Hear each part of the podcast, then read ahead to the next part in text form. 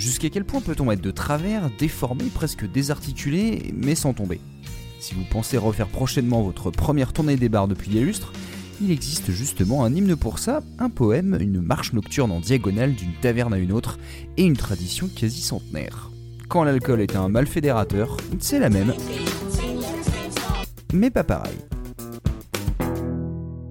Direction l'Alabama, en Allemagne. On va laisser la géographie de côté pour l'instant. Alabama Song est à la base un poème du dramaturge allemand Bertolt Brecht en 1925, qui a été traduit en anglais et mis en musique par le compositeur Kurt Weill pour une opérette. En 1930, la chanson fera partie d'un opéra satirique créé par les deux artistes, Grandeur et décadence de la ville de Mahagony, où Alabama Song est interprété par le personnage de Jenny et ses collègues prostituées dans le premier acte. Dans sa première version enregistrée, c'est la chanteuse Lotte Lenya, qui était également la femme du compositeur, qui va pousser la voix, accompagnée des Three Admirals. Oh,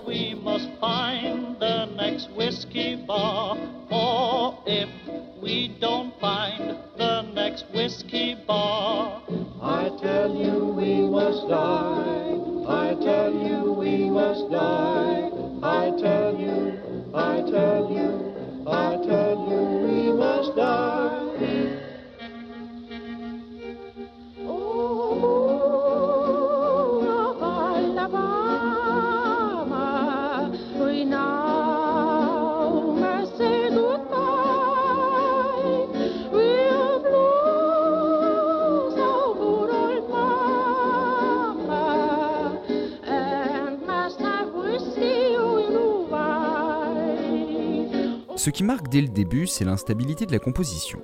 On croit suivre une simple mélodie en la mineur, et en fait on redescend de 3 demi-tons vers un fa dièse mineur, donc deux accords qui n'ont vraiment rien en commun. On n'est plus sur la même gamme, on a fait un décalage. L'effet est encore plus appuyé par les chœurs qui font des variations inattendues, dissonantes. Ça crée une ambiance malaisante, sinistre, les notes tombent dans une certaine obscurité. Et là débarque le chant lumineux et apaisant de Lotte, mais qui rapidement s'avère lui aussi étrange et instable. On a encore changé de gamme cette fois pour passer en Fa majeur. J'ai été très surpris de ne pas trouver d'analyse d'une composition aussi surprenante, faite de dissonances, de changements de ton inattendus et qui perturbe nos oreilles. Vers où va-t-on et sur quoi va-t-on retomber? On dirait un cabaret de pantins désarticulés à deux doigts de s'écrouler. Et c'est une approche idéale de la part de Kurt Weill parce que ça colle aux paroles. Montre-moi le chemin vers le prochain bar à whisky. Et les autres voix qui répondent Ne me demande pas pourquoi. Ça sent bon l'ivresse de la soirée déjà bien engagée. Les gens qui titubent maîtrisent de moins en moins la situation mais doivent absolument continuer leur ronde. Il est même possible qu'il s'agisse d'une seule personne en causette avec sa propre conscience. Le texte insiste, parce que si on ne trouve pas de bar à whisky, je vous dis qu'on va mourir. Il y a un désespoir alcoolisé, comme si on n'avait pas le choix. La chanson ne marche pas droit, et comme dans la vraie vie, c'est triste et comique en même temps. Et à l'image d'une personne un peu torchée, rien de tel que d'hurler à la lune pour se redonner du courage. Pourquoi la lune d'Alabama? J'en sais foutre rien. On lui dit au revoir et on continue la quête du whisky. C'est pas glorieux, mais c'est assez réaliste. Évidemment, avec l'arrivée au pouvoir d'Hitler en 1933, les œuvres de Weill et Brecht ont été interdites, et tout ce petit monde a fui l'Allemagne nazie pour rejoindre les États-Unis. C'est ce qui explique sans doute pourquoi on n'a pas vu d'adaptation ou reprise d'Alabama Song, chanson qui fête joyeusement l'ivresse, avant la fin des années 50.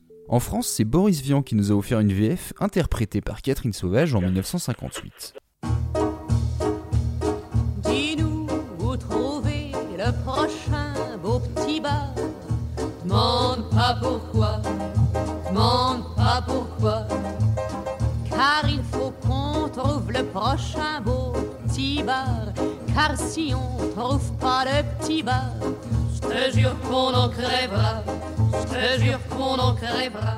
Au-delà de la traduction et de l'interprétation bien française, rien d'extraordinaire. L'instrumentation a un peu changé, mais l'ensemble est bien sobre, assez léger. On a perdu l'ambiance tordue, presque psychédélique de la première version.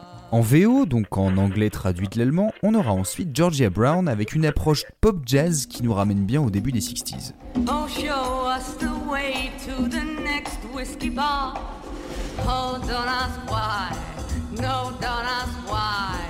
Mais par contre, j'ai une affinité pour The Mitchell Trio, en plein renouveau du folk en 64, qui nous offre une vision un peu minimaliste, juste des cordes et une voix, mais plein de petites idées dans le chant et la guitare pour rendre une sympathique balade de plus en plus obscure et spooky, tout en restant entraînante. Alabama, we now must say goodbye.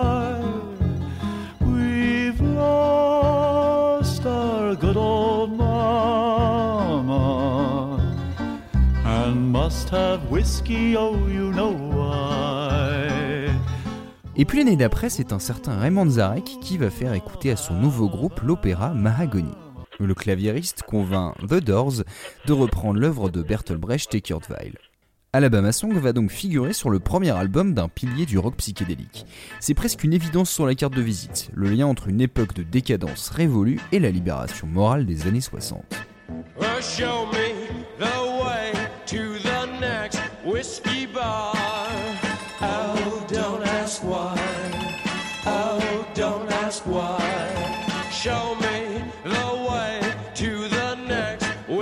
Oh, don't ask why. Oh, don't ask why.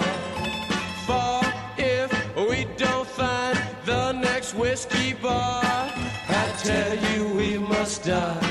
I tell you we must die. I tell you,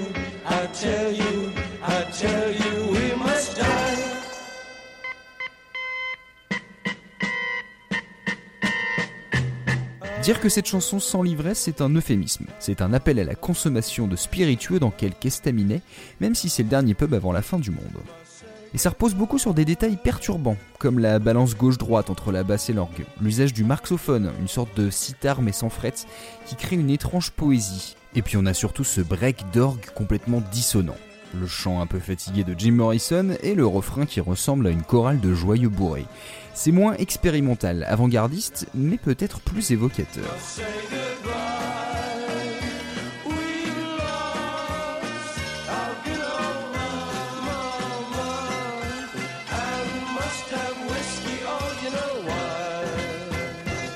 En fait, ce qui est bien avec cette chanson, c'est qu'elle est théâtrale, très expressive, avec un énorme potentiel jazz et ce qu'il faut de surprise pour la rendre psychédélique presque fantastique. Toujours à l'affût d'un bon plan à adapter, c'est David Bowie qui tire une version live d'Alabama Song à la fin des années 70. Bowie est fan de Brecht et comptait jouer dans une nouvelle adaptation de l'opéra de Katsu. Il venait de passer aussi trois années prolifiques à Berlin. Donc début 1980, aux côtés d'une version acoustique de Space Oddity, sort en single cette version studio.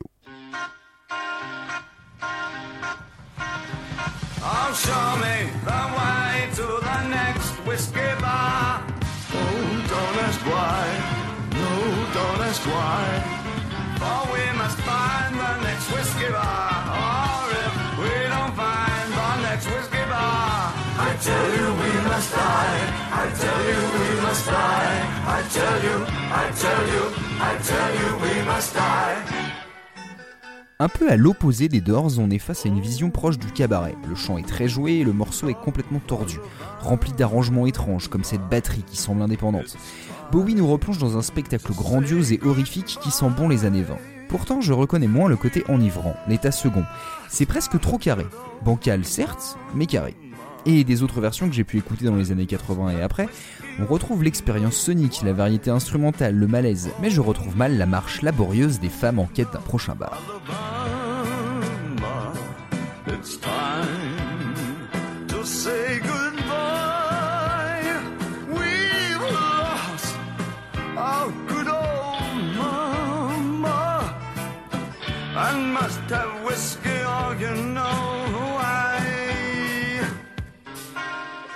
Au contraire, il existe une reprise quasi rudimentaire, simple piano-voix, mais qui m'évoque beaucoup plus l'ivresse. Oh, show me the way to the next pretty boy. Oh, don't ask why. Oh, don't ask why. For we must find the next pretty boy. For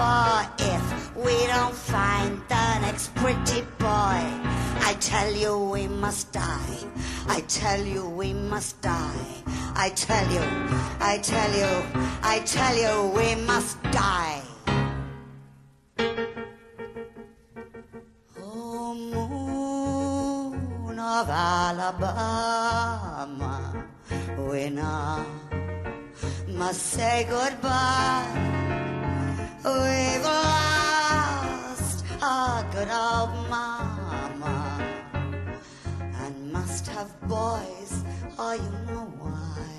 Bon, il faut dire que la voix, c'est Marianne Faithfull, donc le grain naturel et l'interprétation sont facilement remarquables.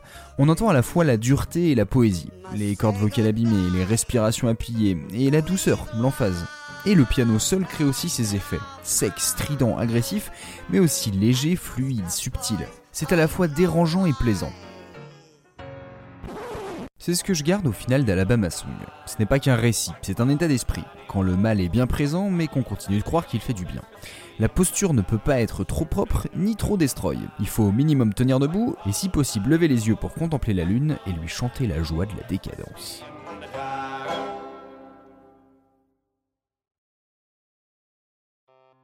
Tartine Ta Culture est membre du label Podcut, une maison qui aime faire du son mais surtout avec passion. Vous aimez goûter un peu de tout? Alors Podcut est fait pour vous.